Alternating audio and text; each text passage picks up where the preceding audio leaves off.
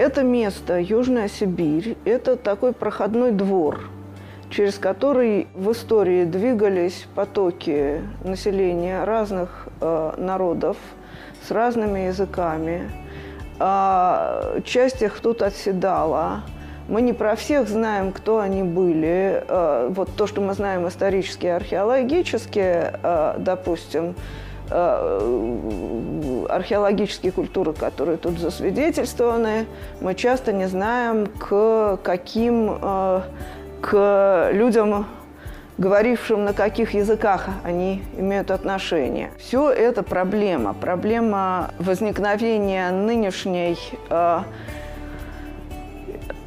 этнографической и лингвистической карты Южной Сибири – это нерешенная вещь, а, и она э, нуждается в исследовании, потому что она, конечно, стоит в более широком контексте. Это миграция населения Евразии и этногенеза, собственно, на территории Евразии. Глобальная польза от э, история языков заключается в том, что через историю языков мы можем получить историю народов. Вот. А, потому что а, особенно для бесписьменного периода а, язык является такой ну, своеобразный текст, да, который отражает то, каким образом эти люди жили. Вот.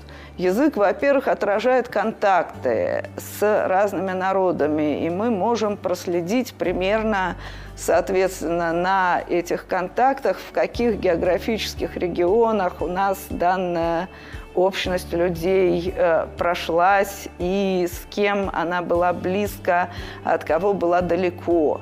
Во-вторых, из, э, истории, э, из истории языка вытаскивается природное окружение – и материальная культура. Можно считать, что в каком-то смысле лингвистика является частью антропологии. Зачем нужна антропология региону?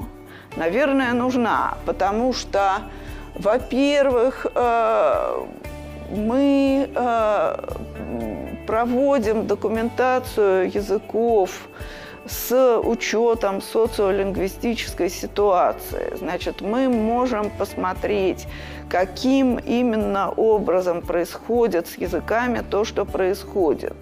А почему с одними языками получается так, что они вымываются и исчезают? Что можно сделать, чтобы этого не было? Конечно, а, главная польза от истории, главная материальная польза, которую можно ожидать от истории, это какое-то продвижение в прогнозировании, чего бы то ни было. Да? Вот. Э, нас ведь прогнозирование интересует для развития региона. Генетики, как известно, умеют э, строить генетические деревья по своим данным – и маркировать время расхождения генетических линий. Но ловить э, время расхождения генетических линий э, и предполагать место, где это произошло, генетики могут. Языковеды это тоже могут делать. У нас есть способы с помощью методов математической статистики э, ловить абсолютное время расхождения вариантов языков. У нас есть генеалогическое древо языков, да, мы можем его построить.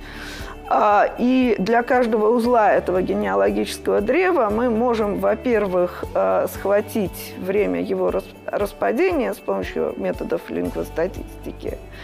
А, и, э, во-вторых, мы э, можем с помощью других методов восстановив для него соответствующий фрагмент про языка, попробовать осуществить, опять же, его э, локализацию на карте.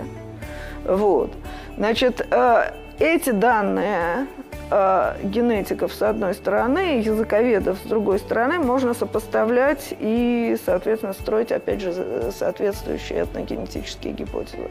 Они очень сложно соотносятся. Значит, очень непросто установить эти связи. Для этого нужна э, во-первых, тщательная раздельная обработка э, своего материала каждой из наук – вот, и построение там некоторого набора возможных гипотез, а потом тесное обсуждение и построение общей гипотезы уже в контакте.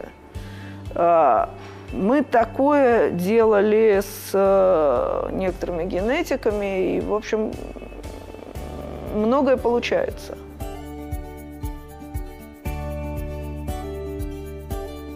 Понятно, что все инструменты, э, они не то чтобы позволяют по-новому проводить исследования, они с новым уровнем точности помогают проводить исследования. Во-первых, э, документации языков и документации речи мы можем а записывать речь в достаточно хорошем качестве, достаточно легкими диктофонами, которые можем возить с собой, а вовсе не привозить э, информантов, э, которые согласились приехать э, к себе в университет и тут сажать в комнате с большими шкафами и там их опрашивать. Записи речи мы можем привести с теми же маленькими хорошенькими диктофонами или даже просто на своих ноутбуках тут же проанализировать а, с помощью имеющихся программ инструментального исследования а, акустики. Большая проблема а, в исследовании фонетики языков это инструментальное исследование артикуляторной стороны речи. Полевые методы существовали наверное, с конца XIX века, это э, про то, как происходит артикуляция во рту. Значит, это информанту надо было засунуть в рот копировальную бумагу, а, и с помощью этого делались полотограммы. Мы в старых работах можем увидеть эти картинки, потому что на копирке э, активные органы языка оставляют следы, и мы можем видеть, в каком именно месте язык касается неба при произнесении такого-то звука, такого-то языка. Языка в другом смысле. Вот. А, значит, а, потом стали использовать рентгеновские аппараты. Для этого тоже нужно привозить информанта, который согласится приехать и тоже с э, большим трудом, в общем, его исследовать. Мы сейчас, кажется, сможем купить а, портативный ультразвуковой аппарат, который можно возить с собой в экспедицию. Ну, гораздо проще все-таки исследователям приехать к информантам, чем информантам к исследователям.